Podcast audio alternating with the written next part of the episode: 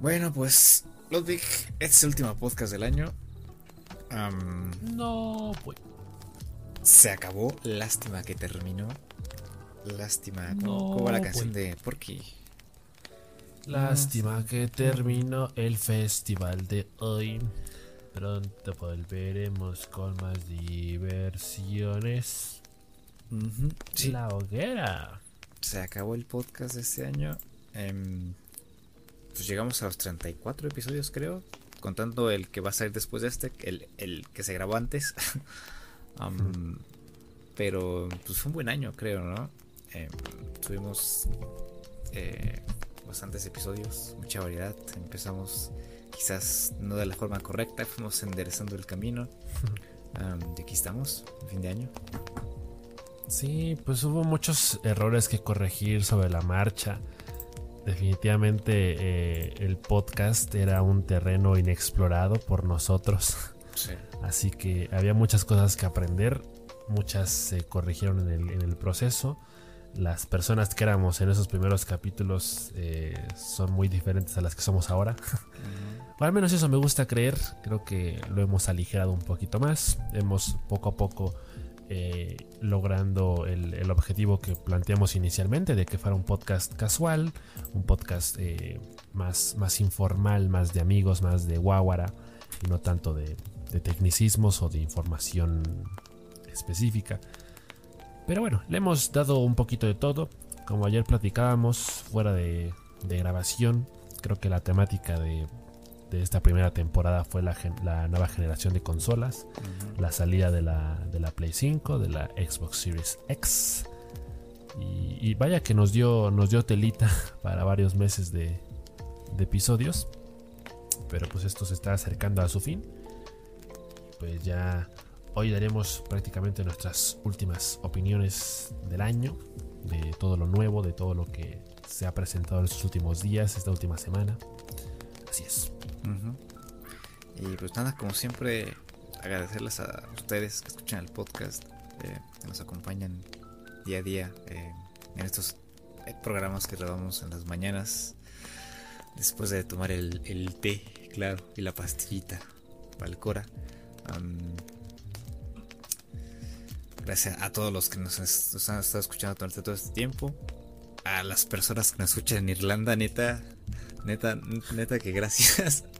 No sé cómo el podcast llegó hasta allá, pero son eh, escuchas recurrentes del, podcast, entonces muchas gracias a ustedes. igual a todos nuestros compatriotas en México, en Estados Unidos, en España, en Colombia, en Brasil, que son los países en donde más tenemos este pues, este, personas que nos escuchan. Y pues ya nos veremos el próximo año en febrero, ¿no? Pues sí, habrá que ir preparando todo para la próxima temporada. Póngale condón porque se viene. Y esperamos que haya cosas nuevas, cosas interesantes. Y pues sí, reiterar el agradecimiento para todos y cada uno de ustedes que desde sus casitas nos escucharon.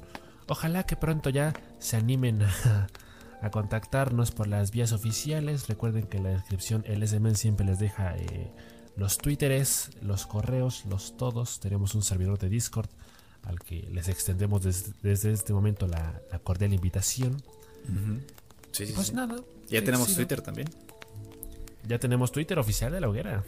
Ya. Ya nos pueden dar follow. Ya la hoguera.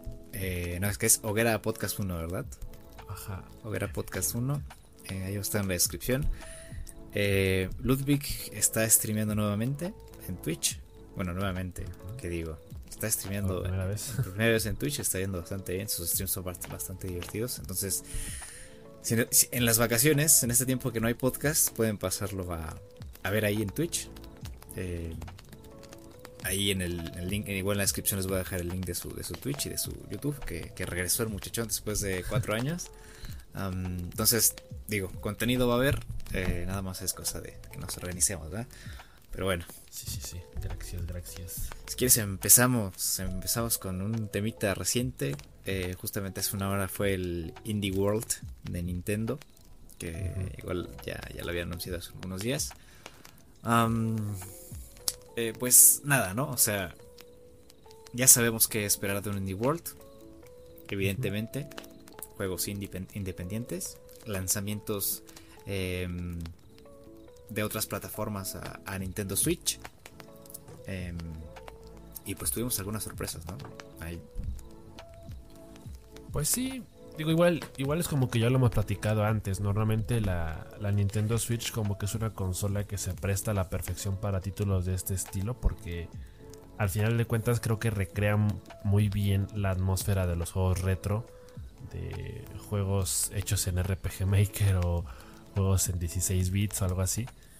Entonces, eh, la verdad es que qué gusto que se siga haciendo este Indie World, más allá de que se manche de, comentarios en contra de Nintendo por las protestas del Mili. Pero, pues allá en fuera creo que hubo títulos interesantes. Creo que siempre hay al menos 4 o 5 de los títulos que anuncian a los que vale la pena eh, echarles el ojo.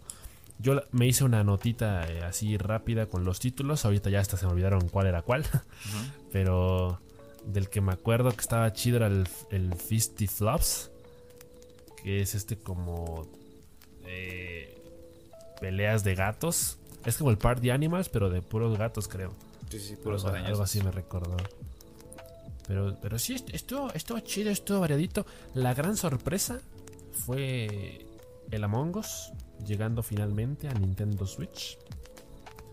Que yo no sé ahí cómo va a estar el, rollo del, chat de voz, porque pues normalmente la gente juega con chat en Discord o otro tipo de, estos servicios. Eh, pero recientemente todavía no me queda claro si, si la nueva actualización fue propiamente de Discord o si de ya dentro del juego de Among Us, lo del chat de proximidad. Eso me parece una maravilla. Entonces no sé si esta nueva, este nuevo feature, nueva característica vaya a estar disponible en Nintendo Switch también. Porque sí es, sí es muy importante, para mí sí es muy vital el chat de voz mientras juegas Among Us. Entonces vamos a ver cómo se resuelve en Nintendo Switch. Pero estuvo épico. ¿Cuáles fueron tus impresiones, S-Man? Em, pues creo que más, lo, más de lo mismo, ¿no? O sea, las noticias más importantes, más relevantes en este Indie World, eh, bueno, por obvias razones, más juegos indie para la, para la consola. Em, pero obviamente pues hay cosas que, captan la atención del ojo. Y, en un principio pues es eso, ¿no? Que Among Us llega hoy a Nintendo Switch. Y el tema de, que Spelunky y Spelunky 2 igual llegan a, la plataforma. Eh, que es, digamos, esa clase de juegos que te gustaría disfrutar en tu Nintendo Switch. Y también por ahí vimos algunos, algunos juegos. Vimos una versión este, de Cyberpunk para, la, Switch. Ah, el Cyber Shadow, que se ve bastante bien. Es como una clase de roguelike de, de, un, de un ninja, digamos, en un mundo cyberpunk.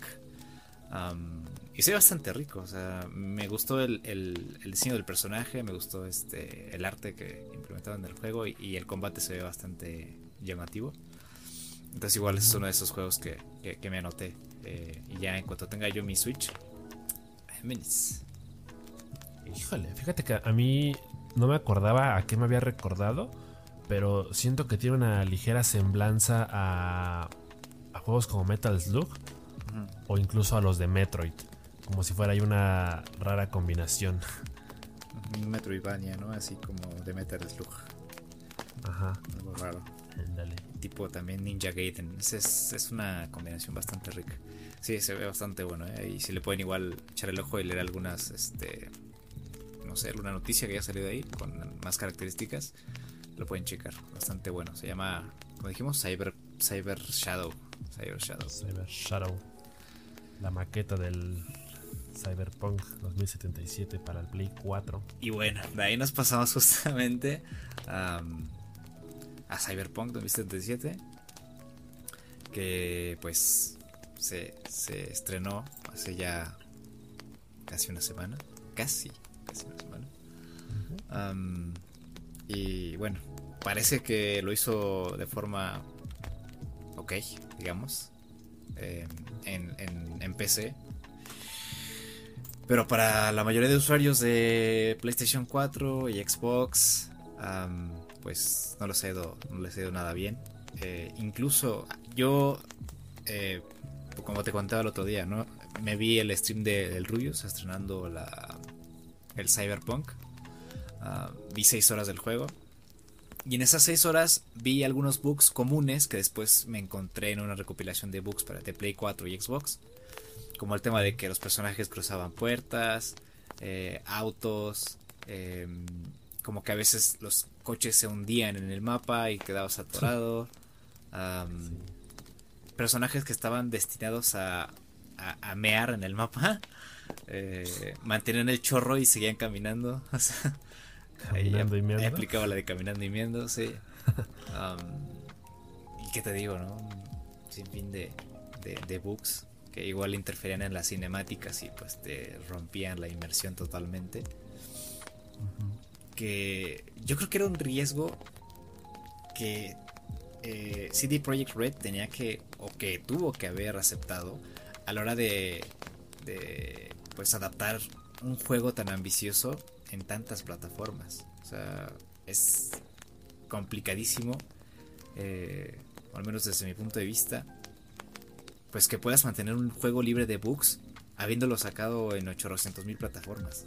Es sumamente complicado. Si para una plataforma, supongo que es debe ser una tarea difícil. Eh, tener que estar sacando parches, estar eh, atento de la comunidad, de los videos que sacan, em, las capturas, todo este, todo este tema. Em, y también, pues, obviamente, ¿no? El sistema de, las notificaciones de, de, crasheo en las consolas, que ya son este, automáticas. Pero yo creo que es un riesgo que tuvieron que haber aceptado y, ahorita, pues, yo creo que hay consecuencias, ¿no? Y, es, es, complicado evaluar a Cyberpunk en, esas plataformas porque es, es injugable jugar este Cyberpunk. Sí, creo, que muy lamentablemente está teniendo un inicio muy atropellado porque es un juego del que se hablaban maravillas y ahorita es un meme completamente. O sea, se ha desviado la atención de lo que todos esperábamos del juego a nivel de detalle para ahora convertirse en una galería de box de bugs infinitos. O sea, los, los videos ahorita que ves en, YouTube sobre las reacciones al juego, o recopilaciones o gameplays, son directamente para reírse de los bugs que tiene. Porque eh, de pronto Cyberpunk es un juego que se atrasó dos o tres veces, ¿no? iba, iba, a salir en septiembre, luego en noviembre, luego en diciembre y luego quién sabe cuándo. Entonces finalmente salió y recuerdo que habíamos dicho cuando se había este, atrasado la última vez que no importaba cuándo saliera, siempre y cuando saliera bien. Al final sale y deja muy en claro que se priorizó el rendimiento del juego en consolas de nueva generación. Mientras que para PlayStation 4 y Xbox One se siente como Roblox.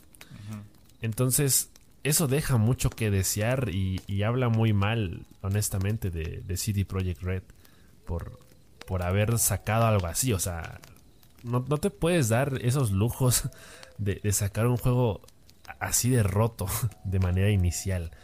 Porque evidentemente hay una pérdida de ganancias, pero también hay una muy mala reputación. Sobre todo porque eh, muchas veces hablaba de que si Cyberpunk hubiera salido un par de meses antes, mínimo un mes antes, muy probablemente se lo hubiera considerado para las categorías de los Game Awards. Y después de lo que hemos visto este último par de días, yo creo que hay muchos apartados en los que no se lo hubiera merecido. Más allá de lo que pueda estar ofreciendo para consolas de nueva generación, habla muy mal de un título el, que salga con todos estos errores, a tal grado de que muchas de las personas que lo compraron ya lo quieren regresar. Y, el mismo CD Projekt Red ha tenido que salir con, anuncios, con eh, comunicados oficiales para decir, ¿sabes qué? Sí, sí se puede hacer un reembolso, incluso hasta en las versiones físicas. O sea que en, todo caso tendrás que mandar correo directamente, pero de que se puede, se puede. Hay mucha gente que dice, bueno, pues igual te puedes esperar un mes a que saquen un parche para que ya vaya bien, pero ese es el problema, o sea, justamente por eso yo, yo decía y argumentaba tanto eh, el, hecho de que no importa cuándo salga, siempre y cuando salga bien. Si el juego se hubiera atrasado un mes más, pero hubiera salido sin errores, entonces todos le estaríamos aplaudiendo. Pero no, ha comenzado de forma errónea, se ha levantado de la cama con el pie incorrecto. Y pues ahí están las consecuencias. Que digo, yo no dudo que sea un juegazo, pero creo que también por ahí se ha dejado entrever. Yo no he querido ver mucho del juego todavía porque eh, tengo la ilusión de algún día poder comprármelo para Miguelito. Pero sí se ha dejado entrever que ha dejado mucho que desear en términos de narrativa y de mecánicas de juego. Que de pronto las misiones son repetitivas, que los diálogos son predecibles y otro tipo de cosas que nos hacen pensar que, el juego puso la asta muy arriba y no está cumpliendo ni con la mitad de lo que se esperaba. Sí, vendieron la ambición del estudio y esa misma ambición fue la que la que terminó este pues enterrando todo, ¿no? Eh, y sí, o sea, yo por, por los gameplays que vi, por esas 6, 7 horas que, que, pude ver, es verdad que, las misiones pues, se sienten un tanto repetitivas, eh, como que abusan de ciertas mecánicas. pero bueno, eso sería injusto porque pues vaya, no hemos visto el, resultado completo, ¿no? No hemos visto la, la, foto completa. Entonces, dejando, dejando a un lado eso, pues obviamente esto, este tema de que, de que el juego esté tan roto, eh, pues claro que, que afecta eh, totalmente al lanzamiento del juego. Lo vamos a ver seguramente cuando empiecen a sacar las, estadísticas de las ventas en, Europa, en Japón, eh, en Estados Unidos. Y, y, también pues el tema de, de los reembolsos, ¿no? Y que el juego se haya convertido en un meme en, unos días. Em, que de hecho ya, ya, había unos memes antes, ¿no? De Cyberpunk, ¿no? Ya había visto memes buenísimos, ¿no? Había, una, había uno de una viejita que estaba arriba de una silla y tenía una bata larga y parecía que estaba caminando, este, que sus piernas eran puras ruedas. y ya sabes, ¿no? Ya sabes la clase de memes que se sacaron de Cyberpunk que eran buenísimos. Sí, sí, sí. Pero te digo, también creo también como que, que a lo largo de los años, como era un juego que tuvo un desarrollo larguísimo, casi de, ¿qué te gusta? ¿Siete años? No sé. Ah, desde la planeación quizás. Eh, pues teníamos expectativas altas. Las expectativas estaban en las nubes. Eh, entonces esperábamos, esperábamos que el juego estuviera a la altura de esas expectativas. Y vaya, o sea, hay ciertos elementos del juego que demuestran esa, ambición que tuvo el estudio para, trabajar. Eh, el tema de, las, de las físicas del agua en el juego y los reflejos con el, con el ray tracing son otra, otra cosa. Eh, hay ciertos elementos que podemos resaltar y podemos aplaudir, pero un juego no puede salir al mercado así juego no puede venderse así, con, este tipo de problemas. Eh, y, se me hace pues tristísimo, ¿no? Para las personas que trabajaban en el juego, porque la de, la de Crunch que, hubo en el estudio, eh, igual que en Naughty Dog, la de Crunch que, se vive en esa, en esa clase de estudios con, proyectos tan grandes como este. Que al final de cuentas, pues ellos, ellos reciben su paga, claro que sí. Em, pero al final, pues no creo que estén contentos con el resultado. Em, y eso se va a ver reflejado quizás después. Pues con, con, la eh, temporada de premiaciones o, o con pues ya las, las reviews que se están escribiendo ahorita del juego em, en relación a, las plataformas en las que se, se jugaron. Y pues ya está. O sea, lo único que le queda a CD Projekt Red es arreglar el juego. Em, lanzar parche tras parche. Eh, y pues la verdad es que me siento mal por los programadores, por las personas que tienen que trabajar tiempo extra. o sea, que de por sí ya se tenían que quedar a, arreglar parches porque es imposible que en un juego no haya bugs. Los iba a ver, pero es masivo este, este tema. Pues sí. Es, como tú dices, lamentable porque para los que no conocían el estudio, para los que no sabían nada del juego, es una muy mala primera impresión.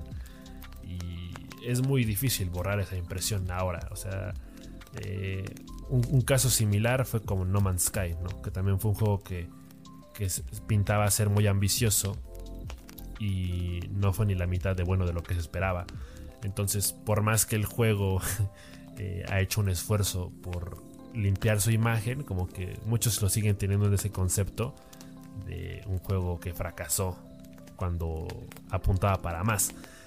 Entonces no me gustaría creer que a Cyberpunk le va a pasar lo mismo porque creo que sí creó mucho hype alrededor de muchas cuestiones justamente por el nivel de detalle y por lo inmersivo que podría ser eh, teniendo en cuenta lo amplio del mapa. Pero aparte de eso, si de pronto las misiones dejan que desear y el juego se siente más como un walking simulator, pues yo creo que de ahí no va a haber mucho que, rescatar. Y es una lástima porque eh, cosas así hacen que la industria del videojuego se sienta más como eh, pura pose. es más forma que fondo porque te lo pintan muy bonito y te dan muy poco a cambio. Entonces, eh, para un juego que de por sí ya está más caro con la inflación y, por el hecho de ser de nueva generación, pues uno se lo piensa más, ¿no? Y, y, por eso volteamos a ver más mejores juegos como los del Indie World que Cyberpunk. Pero pues hay que darle el beneficio de la duda. Eh, un tropiezo lo, comete cualquiera, un error lo comete cualquiera. Eh, los reflectores están encima de, una industria como CD Projekt Red porque pues, ellos mismos se encargaron de, crear el hype y por eso la crítica es mayor. Pero eh, vamos a tener la esperanza de que el juego mejore, de que arreglen estos errores y posiblemente en el futuro veamos un, juego que realmente termine por cumplir con lo que prometió de forma inicial. Así que pues habrá que esperar. Se va a convertir en, en ¿cómo se llama? Juego en desarrollo. Ajá, mejor juego, ¿cómo era? Este... Mejor juego, este... Ay, como servicio. Ajá, ajá, así como como Fortnite y Overwatch. Sí, pues justamente la, no me acuerdo cómo se llama la categoría, pero la misma en la que estuvo nominada No Man's Sky este año. Ah, exacto, exacto, exacto, exacto. Sí, sí, sí. Que, que, que, bueno, de ahí, pues, si quieres, nos pasamos a The Game Awards. Em, uy, uy, uy, ¿qué La quiniela se cumplió. La quiniela se cumplió con creces, eh, fíjate. Fíjate que sí, eh, estuve checando la, la lista. Y nos fue bastante bien, ¿eh? En la quiniela. Sí, sí, sí, hubiéramos metido, le, hubiéramos metido al melate y sí ganábamos este, el premio mayor, ¿eh? Chance. Puede, puede que sí, ¿eh? digo, hay muchas cosas que sean un poquito predecibles. Sí. Y dentro de nuestro análisis, creo que creo que logramos ser bastante imparciales, ¿eh? diría yo.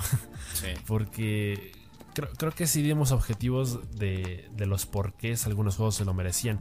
E incluso creo que hubo un par de categorías en las que atinamos al ganador sin que necesariamente eso hubiera sido nuestra opción favorita. Sí. Sí, es que ahí realmente, eh, y siempre, es, es, algo que yo creo, siempre hay que ser objetivos con, todo esto. porque habrá juegos que te gustan más, juegos que te gustan menos. pero cuando alguien, cuando un estudio hace algo bien, hay que aplaudírselo y hay que agradecérselo porque al final de cuentas toda esa, todos esos avances van a ayudar para que otros estudios puedan desarrollar eh, y, competir entre ellas y mejorar sus juegos. Entonces, chapo. ¿Qué es lo más destacado que podríamos comentar de los ganadores? Ganó mi, mi waifu del mejor host de eSports, que ni sé quién es y ni la veo, pero me pareció preciosa. Así que like por eso. ¿Cómo se llamaba? No sé cómo se pronuncia, pero Sox de Portere. A ver, deja, entrar a la página para, tener todo fresquito. A ver, rapidín. Mejor este equipo de esports ganó G2. Pues igual ya lo veíamos venir. mejor host ganó tu waifu, que se llama FTX Sox de Es alemana o no sé dónde será. Guapísima, guapísima. Ahí la verdad fue, fue puro.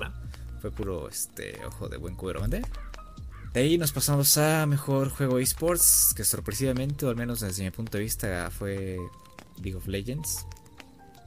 Eh, no suelta el hueso, eh. Riot no suelta el hueso.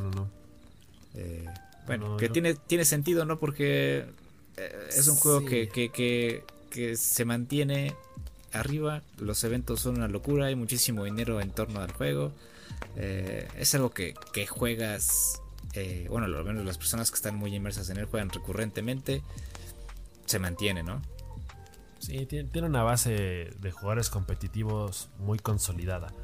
Y eso es justamente lo que, lo que lo convierte en un buen eSport porque al final de cuentas lo hace entretenido. O sea, no es como Fortnite o el, o el Modern Warfare en, el que de pronto encuentras mucho más jugador casual. O sea, League of Legends de plano sí ya es creo que muy de nicho.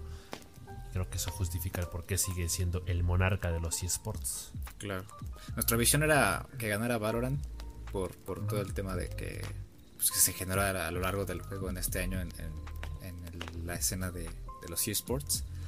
Tuvo impacto importante y pues ya tiene su lugar, pero pues vaya, que, que ganó el, gigante de, de LOLcito. Y bueno, por, por, lo mismo, pues igual ganó mejor evento esports, este, el League of Legends World Champions. Um, después aquí tenemos mejor coach, que ya no nos importa, mejor atleta. ¿Cómo de que no ganó el Sonic? Ah, sí, es cierto, Danny Sonic Sorensen. Ah, mejor atleta de esports fue atleta. no, no sé si atleta, pero bueno. Uh, Hero Showmaker. ¿Los videojuegos no se consideran deporte? Ah, acá, saludos a la Rosalía. Un em, Best Debut Game, Phasmophobia. Ese sí me sorprendió, ¿eh? O sea, era el único juego que yo conocía de esa lista. Pero vaya, o sea, por, por, por, por vista, por, por, por, ver que había más competencia y por lo bonito que se veían los juegos. No creía que fuese a ganar así, así de huevos.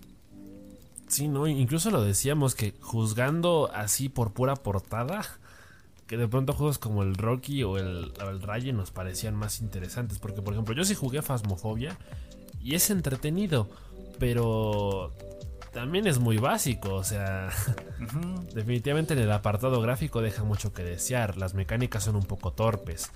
Está divertido jugarlo con amigos, pero hasta ahí. O sea, ¿se habrán ido por los números? Puede ser, puede ser, porque sí fue un juego que dejó muchas vistas en Twitch, evidentemente. O sea, fue muy divertido. O sea, concretamente fue el más popular de los cinco que estaban nominados. Pero no siento que debería ganar por popularidad. Pero bueno, supongo que eh, tiene que ver más con la experiencia. hay mucha gente que en realidad ni siquiera jugó los demás. Change your mind. Um, mejor creador de contenido ganó Valkyria. Eh, bueno, y aquí empezamos ya con, lo tocho, ¿no? Ah, mejor multijugador. Aquí nosotros, bueno, al menos yo pensaba que iba a ganar Animal Crossing por, todo lo, bonito que, engloba el poder jugar con tus amigos en tu propia isla o en la isla de ellos. Pero pues también ganó algo, eh, pues, no sé si llamarlo obvio, pero pues Among Us eh, tuvo, tuvo mucho peso este año. Mucha gente lo jugó. La gente que sí tiene más de, 10 amigos y que puede jugar recurrentemente, pues lo disfrutó. Nosotros como que hubo una temporada en la que sí jugábamos, eh, pues que te gusta dos veces por semana, una vez por semana al menos. Y después ya, puff, desapareció. pero bueno, al final ganó a Us. Y también ahí estaba Fall Guys, Valorant y Call of Duty Wars. Sí, sí, sí. Pues sí, lo, creo que lo de Among Us era bastante merecido. Creo que yo sí había votado por él. Porque sí, como, como juego social me parece que cumple con creces. Independientemente de que no hayamos tenido la oportunidad de jugarlo tanto como nos hubiera gustado. Sí. Creo que sí fue.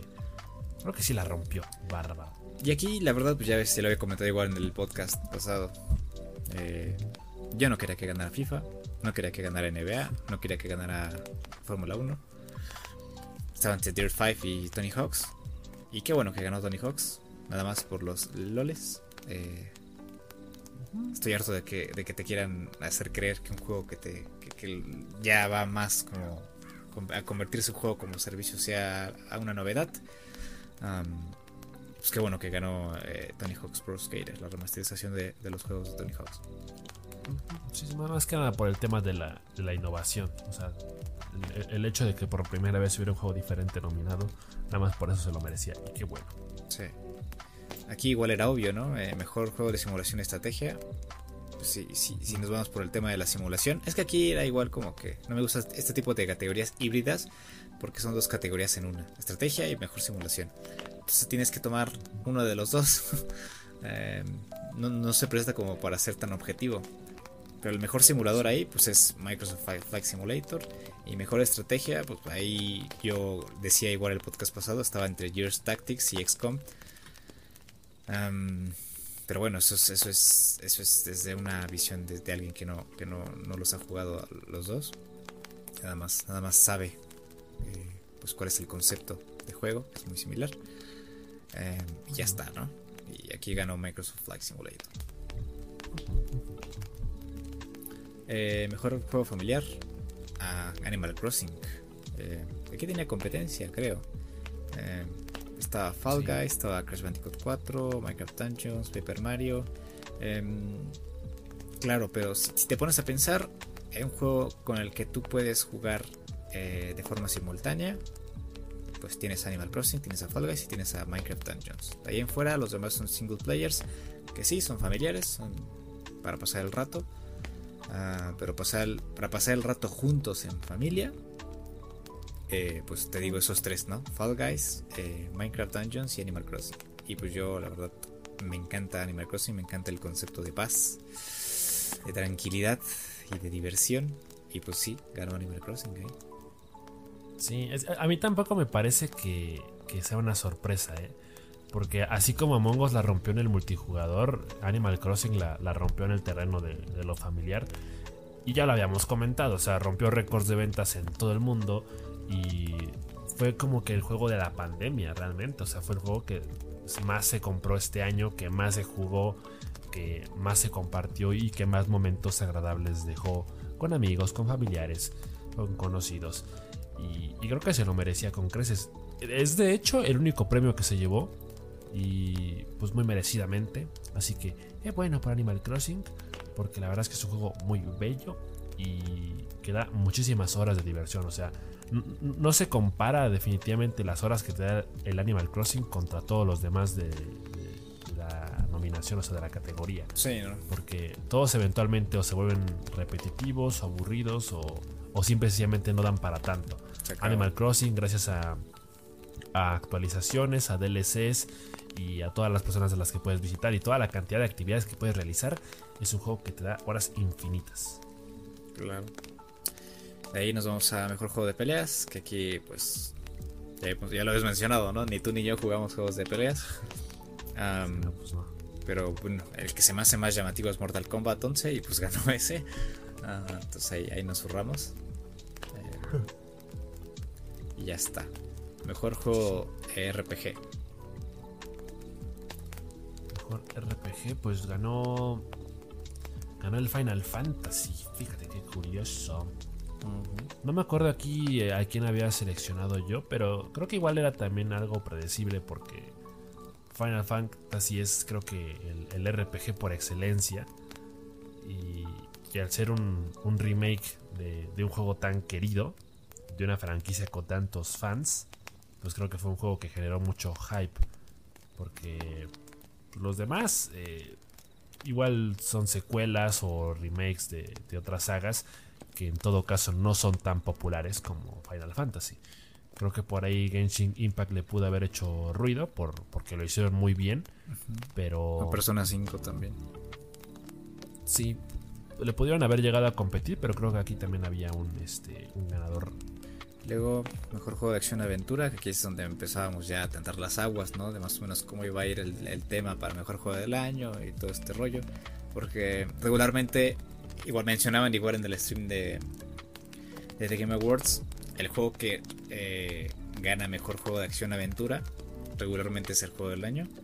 Ah, creo que no fue, la, no fue la excepción este año tampoco. pues ganó The Last of Us, parte 2. Teníamos a Assassin's Creed Valhalla, Ghost of Tsushima, Marvel Spider-Man, Miles Morales.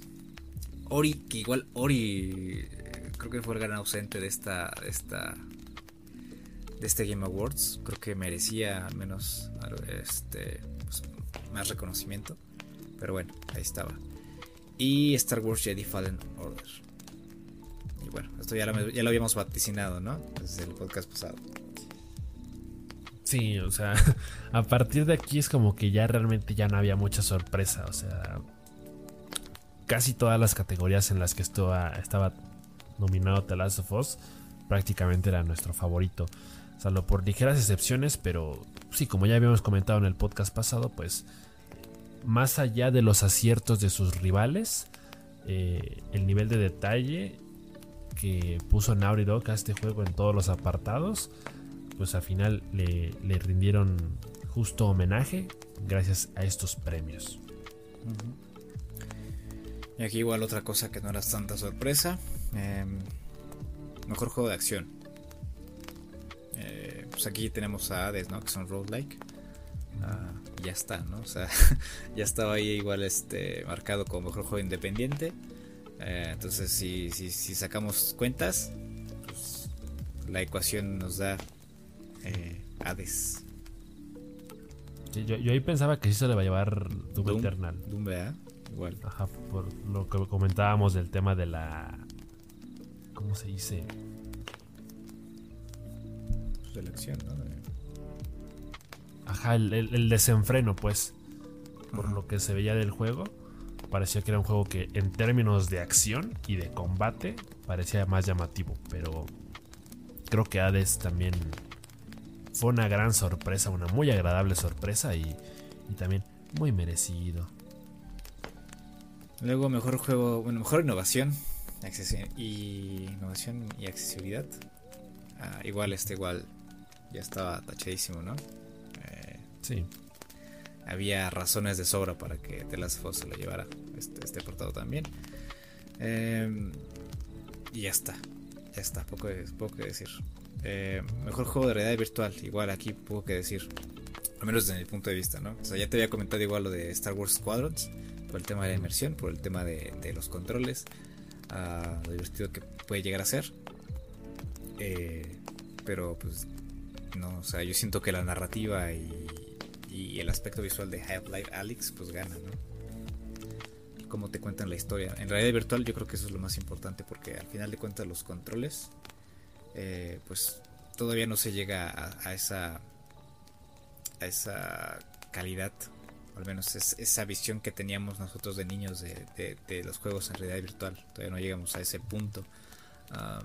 Entonces pues al menos por el momento eh, la narrativa es, el rey y, y, por obvias razones pues también el tema de la inmersión del, aspecto gráfico y ya está Sí, a mí me quedaba duda por un tema de limitaciones técnicas dentro de la simulación que habíamos comentado la, vez pasada. Pero sí, supongo que por la mayoría de los aciertos y por lo bien que recreó esa inmersión, creo que sí, también justo ganador. Ahora mejor comunidad, igual esta no era sorpresa, ¿te acuerdas? o sea, sí, no.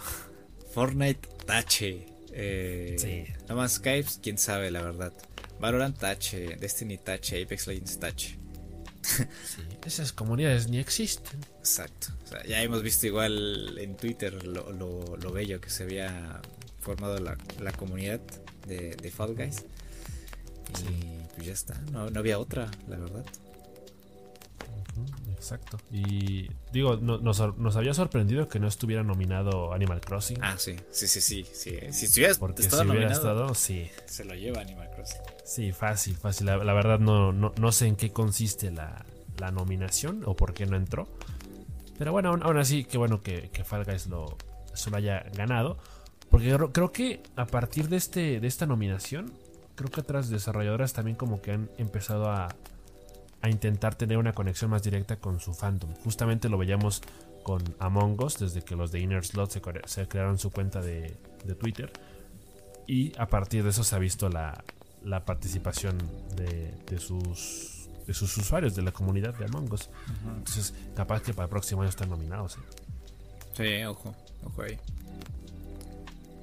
Justamente hablando de Among Us, se llevó el premio de mejor juego móvil que tenía contendientes. Yo quería que ganara Pokémon Café, pero eh, eh, para ser objetivos, Among Us desde un inicio fue un juego de celular. Ahí fue donde, donde empezó. Eh, ya después se trasladó a la PC. Y bueno, o sea, el, ya, lo hemos hablado, ¿no? Todo este tema de que el juego haya renacido y haya pues, retomado todos nuevo aire y que haya acaparado la atención de todos, pues es, es, muy importante. Eh, por otro lado, pues está Genshin Impact, que pues yo sinceramente yo, yo nada más lo juego en PC. El Carlos Duty, eh, pues nada más lo juego un rato y pues, ¿qué te digo? Es lo mismo, pero en teléfono. Eh, Legends of Runeterra no me gusta. Y el Pokémon Café era mi favorito para esa categoría, pero bueno, ya está, ¿no? Sí, sí, también creo que también era bastante lógico porque justamente el, tema de la portabilidad del juego en celular y el crossplay con consola, digo con computadora, creo que fue lo que permitió directamente que realmente tuviera ese boom porque es como lo decíamos, o sea, al final de cuentas Among Us permitió que mucho jugador casual se acercara a, querer probarlo y muchos lo hacían desde su celular porque era gratis. Entonces creo que pues sí no había duda. Mejor juego indie. Hades. Hades. Ya está. Tremendo jugo. Sí. Hades, ese es el tweet. Mejor juego en desarrollo, ¿no? Supongo. es que lo habíamos mencionado y estábamos. Ajá. Ves un going. Sí, mira, aquí, aquí estaba la, la, categoría de la que queríamos mencionar. Sí, aquí es donde íbamos a meter a, a, este, a Cyberpunk el próximo año. Así que ojito, aquí entra Cyberpunk el próximo año. Em, esperemos que, que, sea una victoria aplastadora para que nos en el hocico. Y, ya, una vez por todas, podemos jugar Cyberpunk de forma tranquila. Y pues aquí ganó No Man's Sky, ¿no? Pues sí, es también mucho de lo que ya hemos repetido, que un juego que de a poco se ha quitado la tierrita de los hombros, se rasca como para que aparente que no le dolió. Pero se levantó. Se levantó, se cayó por pendejo y se levantó por chingón. Pero yo, yo sigo pensando que es difícil que, terminen de limpiar su imagen del concepto en el que lo teníamos, pero eh, se aplaude, se aplaude el hecho de que hayan eh, querido realmente mejorar la imagen del juego y que realmente hayan implementado cosas para, para mejorarlo y para hacerlo más atractivo. Así que felicidades por eso. Sí, el, tema de la primera impresión es importante en un videojuego. Y, pues ya lo vimos ahorita con Cyberpunk, ya lo vivimos con No Man's Sky. Eh, pues ya, nada más les agradecemos que hayan retomado el juego y que hayan cumplido lo que prometieron desde un principio. Y ya está. Y aquí Games for Impact está Tell Me Why, el ganador. Tú sabes más de ese juego, o al menos leíste un poco más que yo. Cuéntanos, No, eh, pues, eso es, que realmente no, no hay mucho que sepa del juego. Yo nada más me quedé eh, con la impresión del mismo cuando lo anunciaron, no me acuerdo en qué evento. Ah, ok. Porque me recordó mucho estéticamente a juegos como Life is Strange. Y la narrativa, bueno, o sea, eh, la, la trama que planteaban en el trailer me llamó mucho la atención porque era como estos juegos que habíamos platicado en su momento que tocaban temas sensibles como la muerte o la depresión o la soledad, pero desde una perspectiva un tanto diferente. O sea, son, son juegos un tanto eh, quizá oníricos, me atrevería a decir, y, o sea, realmente no sé nada del juego más allá de eso, de lo básico. Pero sí, o sea, cuando, cuando lo vi que estaba nominado, dije, hey, pues yo quería jugar ese juego, me llamó la atención y qué bueno que ganara, porque ahora tengo más razones para quererlo jugar. Así que eh, eh, yo creo que en realidad cualquiera de los cinco merecen que le prestemos atención, porque si son juegos con estas estéticas, con este tipo de narrativas, creo que son juegos que seguramente nos, nos llegan a tocar fibras sensibles. Pero pues en todo caso, Tell Me Why es indiscutiblemente mi favorito All, el, el que sigue en, esta lista de juegos que quiero jugar. Oye, ¿cómo se llamaba el juego este donde eras un... tú me contaste sobre él? Que eras un trabajador, un intendente y te morías y, y este... Que, vivía en una, ciudad que estaba en una isla. Ah, eh, I Am Dead. I Am Dead. Me sorprendió que ese no estuviera ahí porque la verdad estuve escuchando un podcast donde hablaban a fondo de ese juego, del I Am Dead. Y, me quedé impresionado con todo el detalle que tiene el juego. Em, que puedes entrar así a una incluso puedes entrar hacia un zapato y ver, por verlo por dentro, encontrar recuerdos de la persona. Eso, eso me pareció increíble y sinceramente no, no lo había visto en ningún otro juego. y entonces igual, como la mayoría de, los juegos que, de esta categoría hablan sobre el tema de la muerte, sobre eh, las cosas que se dejan atrás, ¿no? Y, todo este todo este tema, ¿no? De resiliencia, eh, como el Spirit Fighter. me pareció una apuesta interesante eh, y, la verdad me sorprendió que no estuviera nominada. Pues sí, digo, capaz que si hubiera un nominado más, o sea, si la categoría se trae más de cinco nominaciones, probablemente hubiera, hubiera entrado, pero supongo que esto, esto también te habla de una tendencia de estos juegos indie que también ya habíamos comentado que se encargan de entregarte narrativas más así, más profundas, más concretas, más concisas y más bonitas a final de cuentas. Entonces, eh, si se quedó fuera, I Am Dead es porque de plano estos cinco lo hicieron muy bien. Entonces, ojito, eh, habrá, que jugarlos. Sí, sí, sí, esta es una lista que hay que, retomar como ya hemos platicado, ¿no? O sea, todos estos juegos que están nominados es, una buena guía para saber qué jugar eh, en, estas, en este fin de año, principios de año y a lo largo del año que sigue. Eh, pues para poder disfrutar, ¿no? Ya tienes aquí una lista, tienes la creme de la creme, seleccionado por los periodistas, por los que saben, y pues ahí está. Mejor performance, ¿eh? Ojito. Ay, a ver. Ojito. Sorpresa, ¿eh? Sorpresa. Sorpresa y no tan sorpresa. no tan ¿eh? sorpresa. Sí, sí, sí, Ajá, porque justamente como te decía al principio, hay, esta es una de las categorías en las que nosotros teníamos un favorito, pero objetivamente sabíamos de las probabilidades que tenía otro de ganar. Claro. Y se cumplió. Sí, el, tema de de también de que pues es difícil eh, seleccionar juegos eh, no triple A que tengan eh, una interpretación, eh, un performance.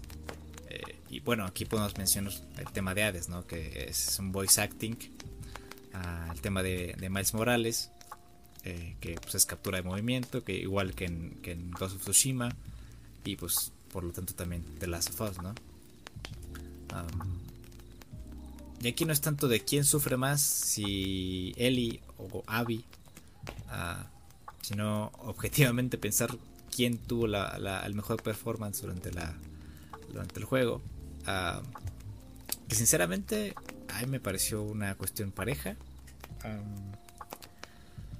pero bueno, algo habrán visto en, en ¿no? Em, que, bueno, que, igual ya lo hemos platicado, ¿no? A mí, a mí sinceramente igual me, me, gustó más la parte de Abby en cuanto al tema de, la acción y, todas esas situaciones eh, que, nos encontramos a lo largo de, los tres días de, Abby. Pero igualmente, o sea, Laura Bailey se, la, voló interpretando a, Abby. Y es que estamos hablando de personas que ya tienen muchísimos años. Bueno, no en el caso de Laura, pero en el caso de Ashley Johnson, de Troy Baker. Eh, de, todo el elenco de The Last of Us que ya tienen años trabajando en, juegos así, desde Uncharted. ya tienen cierta experiencia con, todo este tema del motion capture. Ah, y pues, pues es, un tanto difícil ¿no? que, se supere esa, esa, experiencia. Eh, y más con un juego que, que, es, pues tiene tintes dramáticos, de acción, eh, otros momentos eh, muy tristes, entonces exploran todas las facetas del personaje. Puedes verlo desde, desde que está feliz, triste, enojado.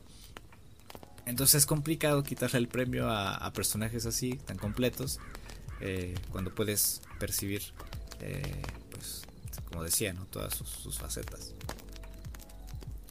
Sí, o sea, normalmente creo que esta categoría eh, tiene una inclinación justamente hacia este género en particular, en donde puedes ver la parte más humana o más frágil de un personaje. Entonces, The Last of Us en el mundo apocalíptico que es, hace que sus personajes sufran mucho y tengan distintas facetas y oscilen entre la alegría y la depresión. Entonces, es rápido.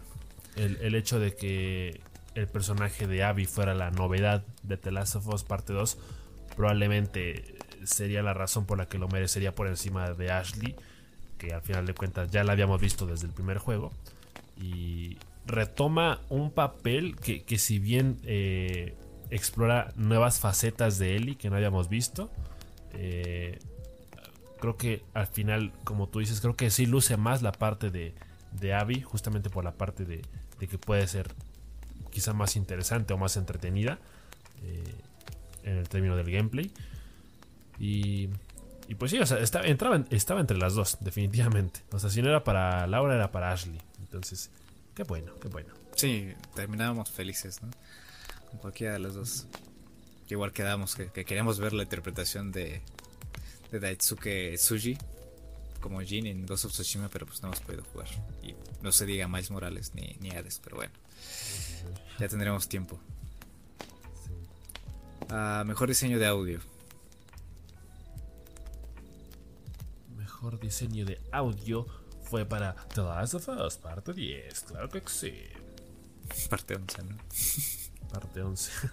Lo que yo había dicho de la vez pasada era esta como similitud entre quizá las nominaciones a mejor edición de audio en los Game Awards y en los Oscar.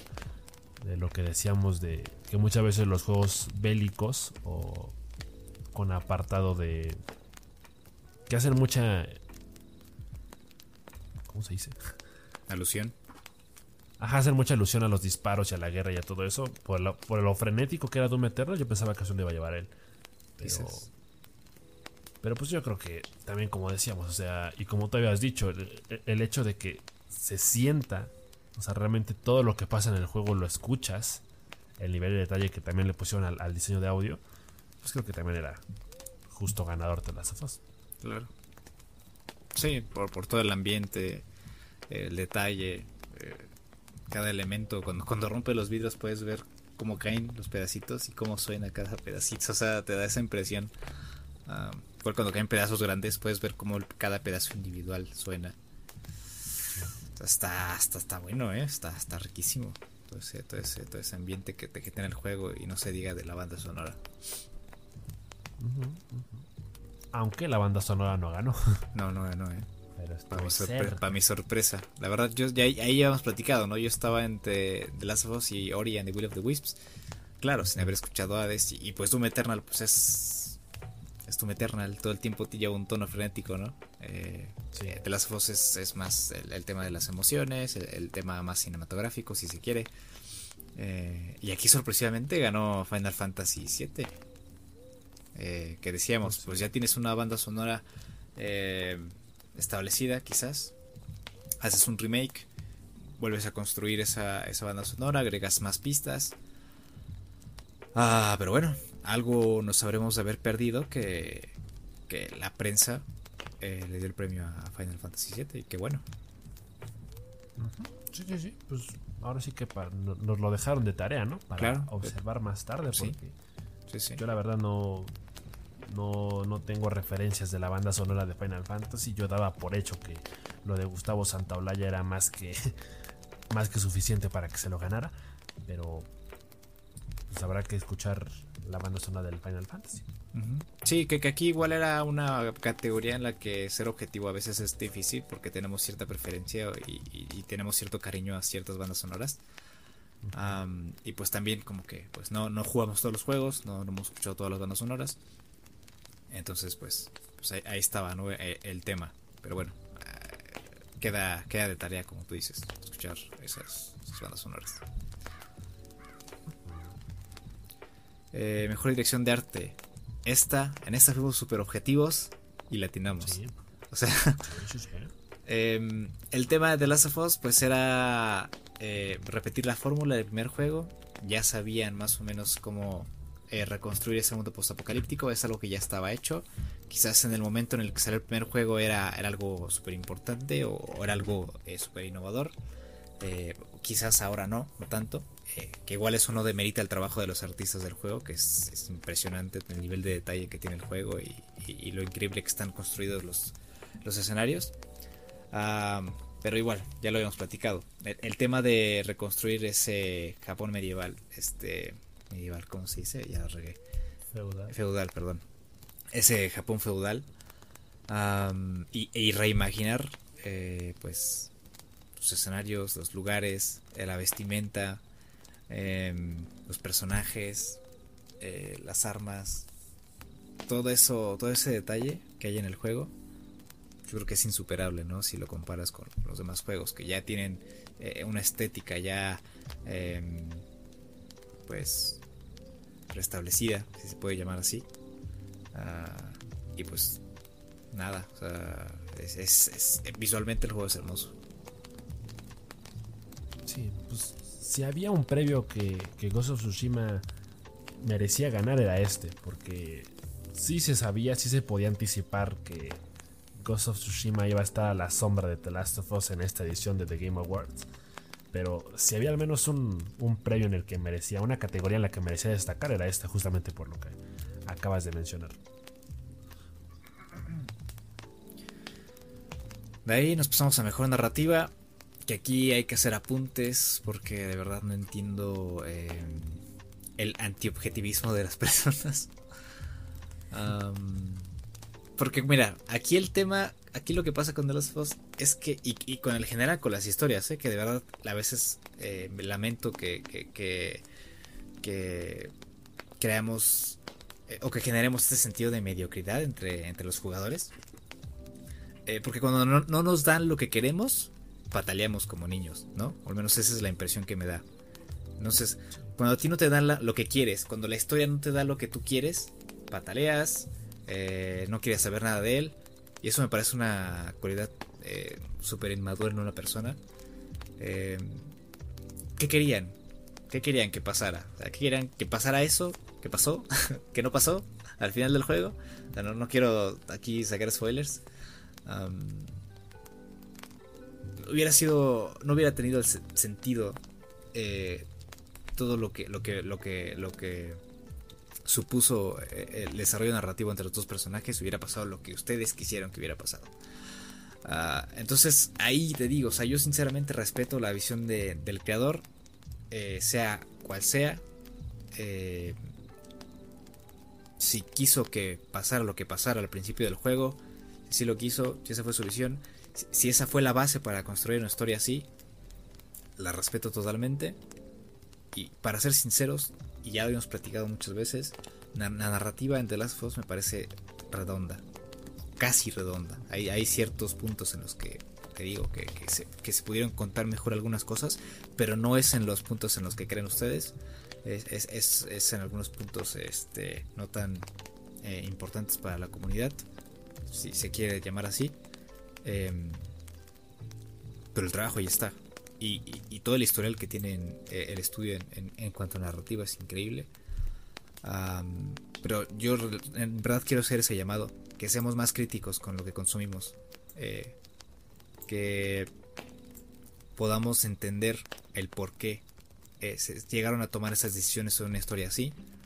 Y que no simplemente querramos verlo desde un solo prisma y, queramos este saberlo todo y, creer que que cierta acción hubiese sido la, opción más viable o que, que satisfacer nuestras necesidades eh, es la opción más viable para, contar una historia. Entonces ahí es, ese es el llamado que quiero hacer para, para todos. Por favor, seamos más, más objetivos y más críticos con, lo que consumimos. no, ya los regañó. Ya, ya. es que esta, esta categoría siempre es complicada porque siempre entra un tema de subjetividad. Sí, es muy subjetivo este tema.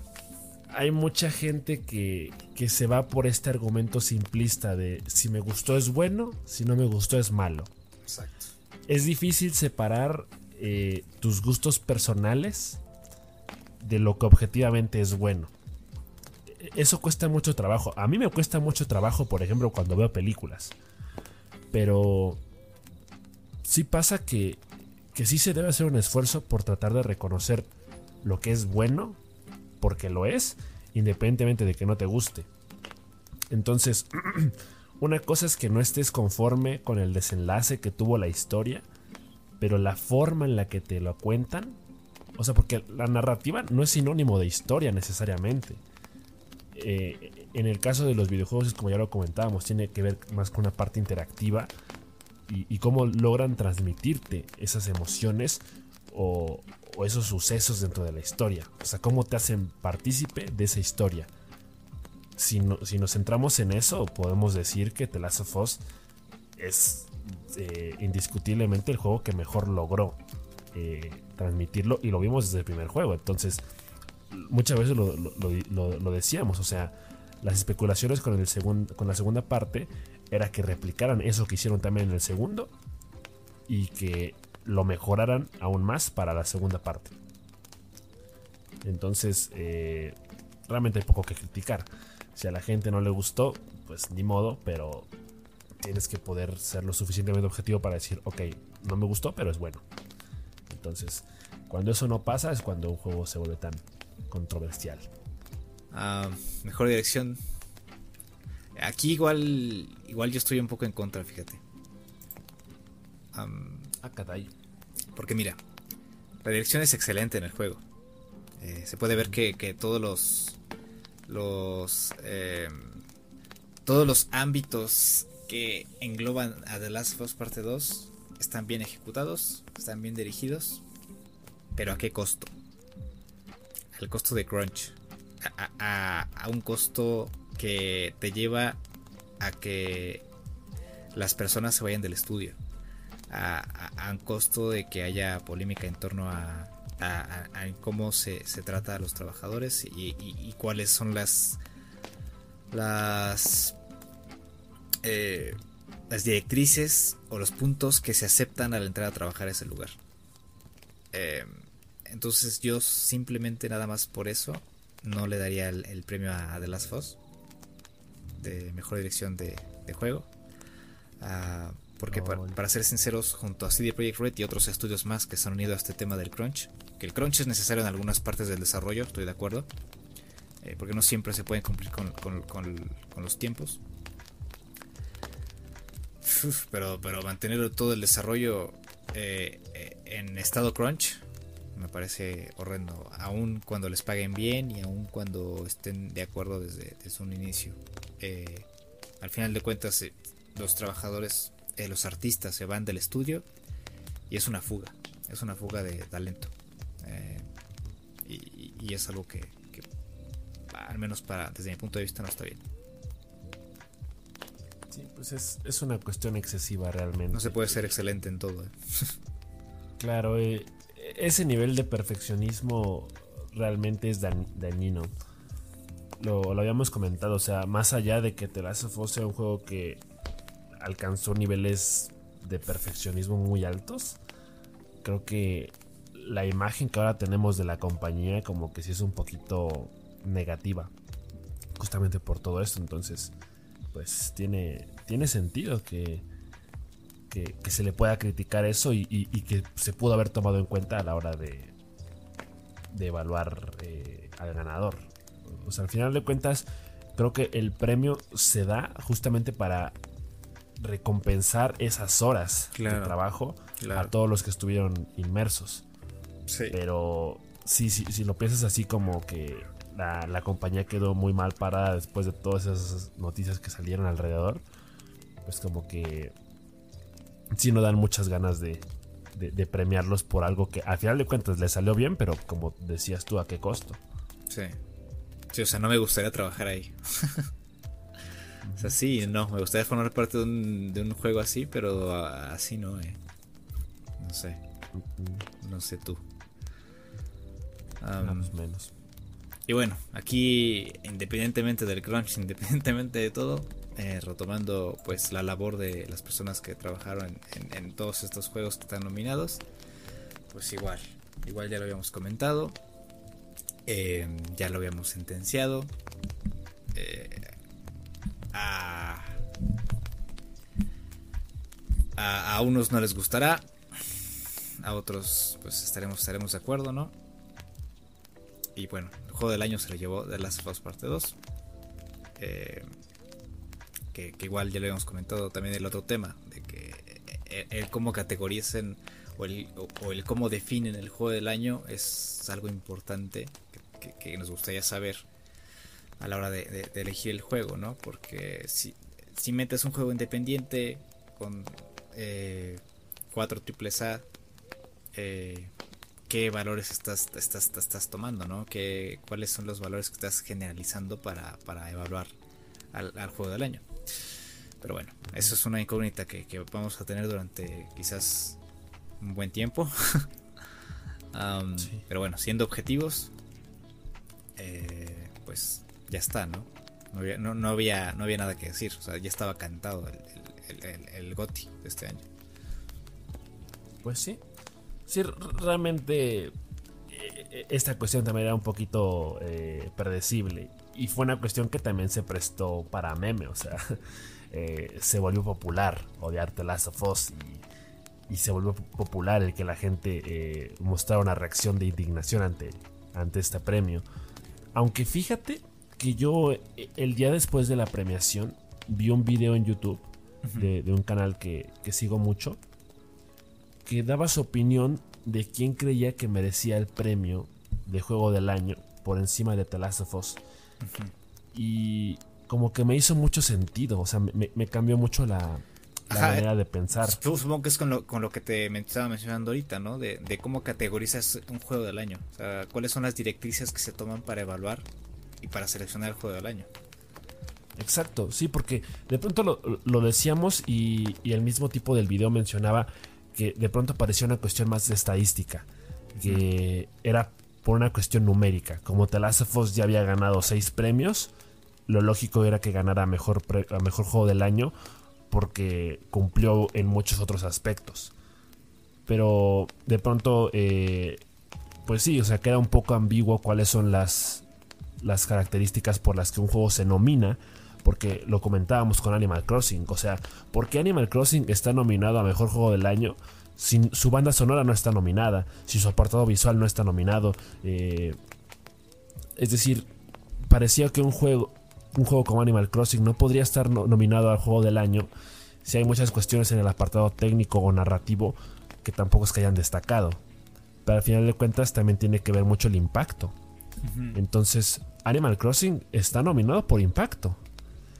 Y si tuviéramos que eh, escoger al ganador por impacto, probablemente Animal Crossing lo merecía más. Sí. Porque fue un juego que se vendió más, que se jugó más y que fue el juego que representó la pandemia, como lo mencionaba hace rato. Pero eh, si hay cuestiones que dentro de lo técnico, dentro de lo narrativo, dentro de la inmersión, dentro de la adaptabilidad, dentro del rendimiento o de la accesibilidad, eh, que sí destacan, o sea, no, las puedes dejar de lado si, si, pones a competir directamente Animal Crossing con The Last of Us, pues es muy injusto, ¿no? Por eso lo decíamos, o sea, es una lástima que juegos como Hades o juegos como Animal Crossing estén nominados porque la nominación es lo máximo a lo que aspiran en, este tipo de categorías. O sea, es difícil, si no es que hasta imposible, verlos ganar este tipo de premios. Entonces, eh, pues como que sí queda la duda, ¿no? De, qué es realmente lo que se toma en cuenta a la hora de escoger al juego del año. Pero eh, yo creo que también tiene que ver mucho con la experiencia. O sea, para mí The Last of Us Parte 2 va a ser mi juego favorito del año, muy probablemente. Entonces, eh, creo que está muy merecido, más allá eh, de, esos pequeños detalles, esas lagunas mentales que quedan ahí como inciertas de de qué se toma en cuenta y qué no. Pero al final de cuentas es muy merecido. Sí. Sí, hay que, hay que redefinir o definir eh, qué, se toma en cuenta para elegir el juego del año. Eh, y, y es, es, complicadísimo para los otros juegos eh, pues, pues destacar, ¿no? Y, y, ahí es donde entra el tema personal, lo que o no. Eh, la selección aquí en The Game Awards se hace por mayoría de votos dentro de las. Dentro de, los. ¿Cómo se dice? Bueno, la prensa como tal, ¿no? O sea. Eh, entre 99 o 100, no me acuerdo cuántos eran, este, prensas globales. Eh, cada una votó por, por su juego favorito en cada categoría. Eh, me parece que por mayoría de votos eh, seleccionaron a la persona que iba a representar a, a, la prensa. Este. Y entonces el juego que tenía más votos. Bueno, los juegos que tenían más votos entre todas las, de toda la prensa llegaban a la categoría, ¿no? Por ejemplo, en, el juego del año. Entonces entraban este, Doom Eternal, Final Fantasy, Tsushima, Animal Crossing, The Last of Us. Ahora, de todos esos, el que tiene más votos es The Last of Us en este caso. Entonces, The Last of Us es el ganador. A eso le sumas el 10%, o sea, el 90% de los votos son de la prensa y el 10% de los votos son de los jugadores para, para estas categorías. Entonces, 90% de prensa votó de las voz. Bueno, mayoría. El otro 10% de, de jugadores, quién sabe, ¿no? Porque igual estaba todo, este tema del review bombing, de todo el odio que se generó alrededor del juego. Entonces, yo pronostico que un 30-40% votó por The Last of Us, ¿no? Por toda esta, toda esta moda. Pero bueno, finalmente la suma pues da la mayoría de votos para The Last of Us. Ese es básicamente el modo que, que modus operandi que se llevó para, para elegir los juegos y es el, que se utiliza para elegir al ganador de cada categoría. Em, pero entonces ahí es donde nos entra la duda, ¿no? De, de, cuáles son esos aspectos que toman cada, cada uno, porque es termina siendo muy personal, ¿no? Mi juego favorito, como tú dijiste, mi juego favorito del año es The Last of Us, ¿no? Pero por ejemplo, si yo hubiera jugado Animal Crossing este año, seguramente hubiera entrado en conflicto. Eh, porque Animal Crossing es una de mis, de mis franquicias favoritas de toda la vida. Y seguramente hubiera, hubiera disfrutado como un enano, ¿no? A lo largo de todo el año el Animal Crossing. Entonces, ahí, igual entra e, el tema eh, eh, individual. Me gusta Animal Crossing, me gusta The Last of Us Parte 2. ¿Cómo los puedo comparar? ¿Cuáles son las directrices que puedes coger para comparar ambos juegos? Difícil, ¿no? Difícil comparar eh, Animal Crossing y The Last of Us es como cuando comparas dos canciones de diferentes géneros, ¿no? Sí. Entonces es, muy complicado evaluarlo cuando al final de cuentas es, es, una elección eh, personal, individual, un gusto, si se quiere llamar así. y pues ahí está el resultado, o sea... Eh, para mí, igual que, a ti, el juego del año fue The Last of Us Part 2. Pero quién sabe si hubiéramos jugado todos los juegos. Eh, hubiéramos querido compararlos, cuando no había un punto de comparación en algunos de ellos, entras en conflicto y dices, ¿qué, es esto? ¿Qué hacemos con, esta, con esta elección? ¿no? ¿Qué, escogemos? ¿Qué hacemos? Entonces es, complicado. Es, un tema complicado que, da para largo. ¿eh?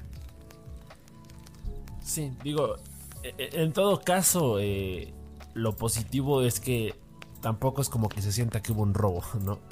Tampoco es la gran sorpresa. O sea, pueden haber eh, pequeños asteriscos al final del renglón o letras chiquitas, justamente por estos malentendidos de los aspectos que se toman en cuenta para evaluar. Pero de ahí en fuera, eh, probablemente el que más lo merecía era The Last of Us. Y, si no, o sea, en todo caso la diferencia era mínima con respecto a otros juegos te digo, yo, yo después de ver este video eh, cambió completamente mi, perspectiva y, creo que si no se lo hubiera ganado The Last of Us, me hubiera encantado que lo ganara Animal Crossing. Pero hasta ahí. y, en todo caso, pues qué bueno. Eh, lo llegamos a mencionar también cuando tocamos el tema de, del crunch en Auridog. Que si bien no es algo que motive o que haga ilusión, eh, sí decíamos que de alguna forma se pone el asta muy arriba para que el resto de las desarrolladoras aspire a hacer juegos a ese nivel de detalle. Obviamente cuidando la salud de sus trabajadores, pero, pero sí, después de lo que hizo The Last of Us, creo que hay mucho que, que, se puede aprender en distintos eh, terrenos. Y justamente a través de las nominaciones y de los distintos premios que se llevó, pues entonces ahí está para aprender cómo hacer un mejor diseño de audio, cómo hacer un mejor eh, juego accesible. Inteligencia artificial. Cómo hacer mejores, mejor inteligencia artificial, mejores narrativas.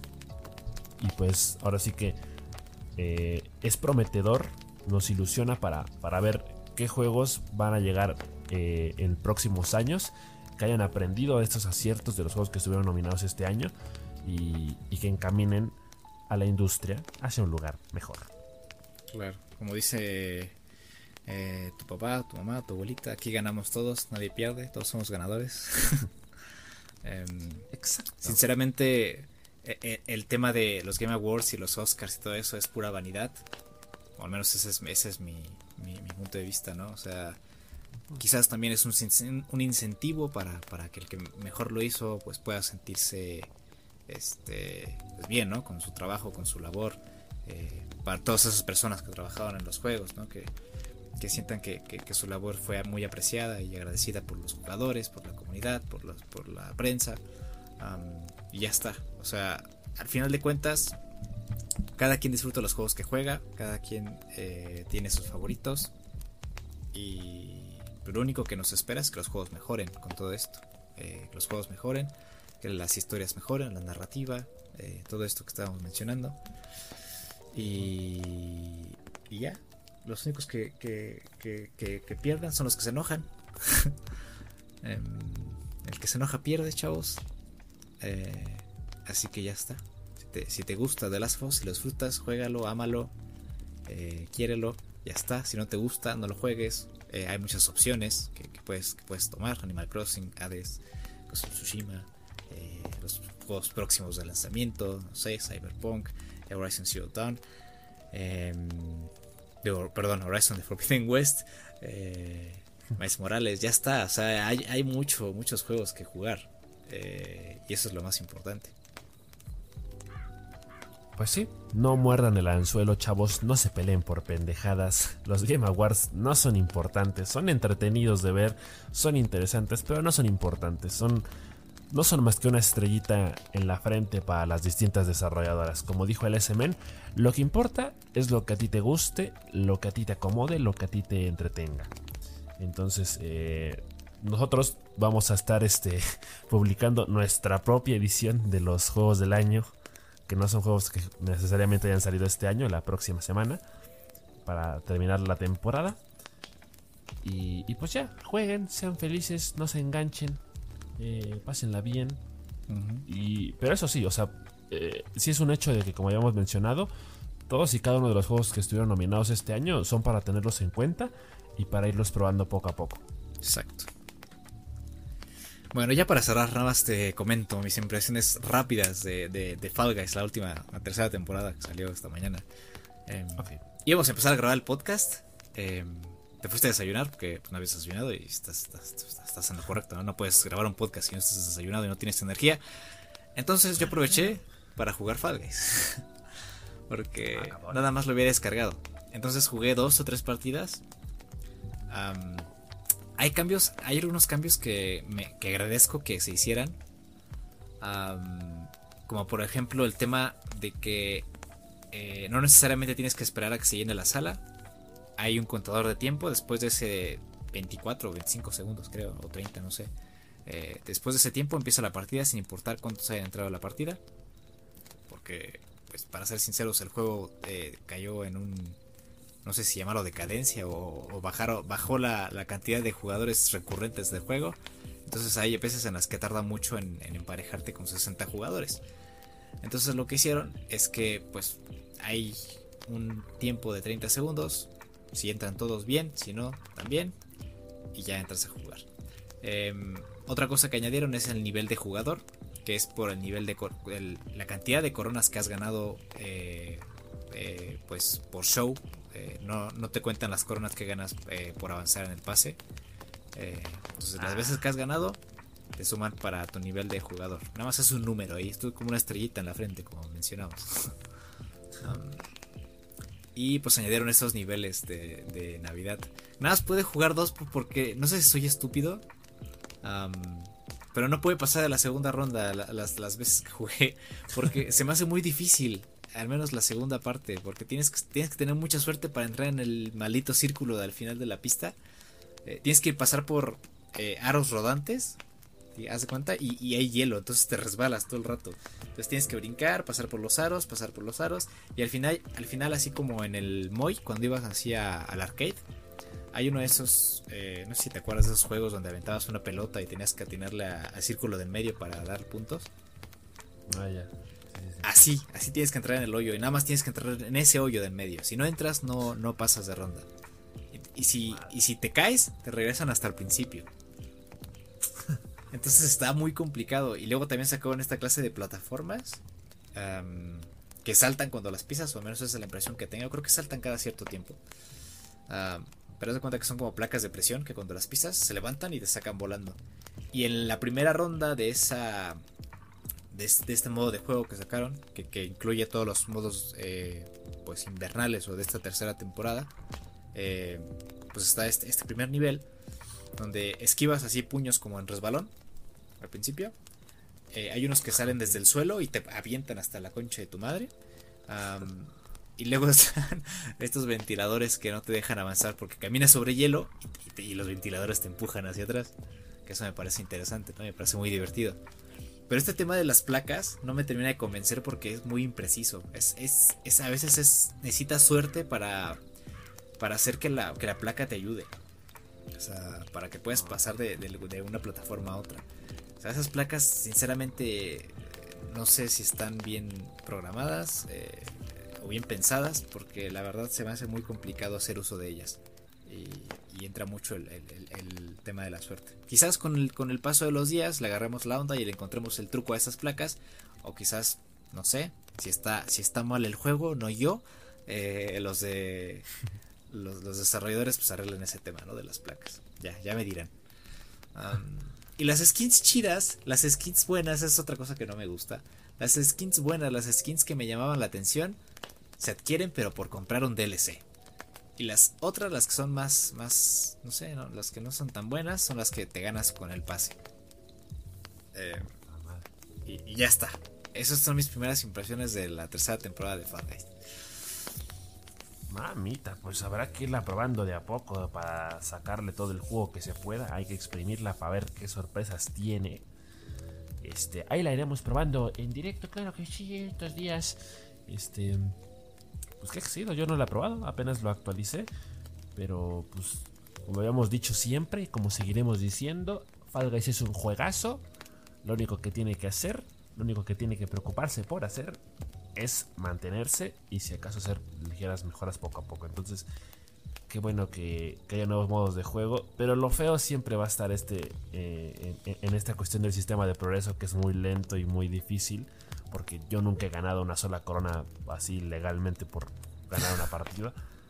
Así que ese tipo de cosas pues a veces eh, me provocan rechazo por el juego, pero aún así es divertido jugarlo con los compas. Claro que sí. Pues ya está. Ahí está pues nada, terminamos la temporada 1 de La Hoguera con este podcast. Lástima que terminó el festival de hoy. Em, pues ya nos veremos en febrero eh, con el resto del podcast. Va a haber sorpresas. Em, vamos a hacer mejoras. Vamos a hacer que este podcast se escuche mejor, se, se vea mejor. Mm, quién sabe.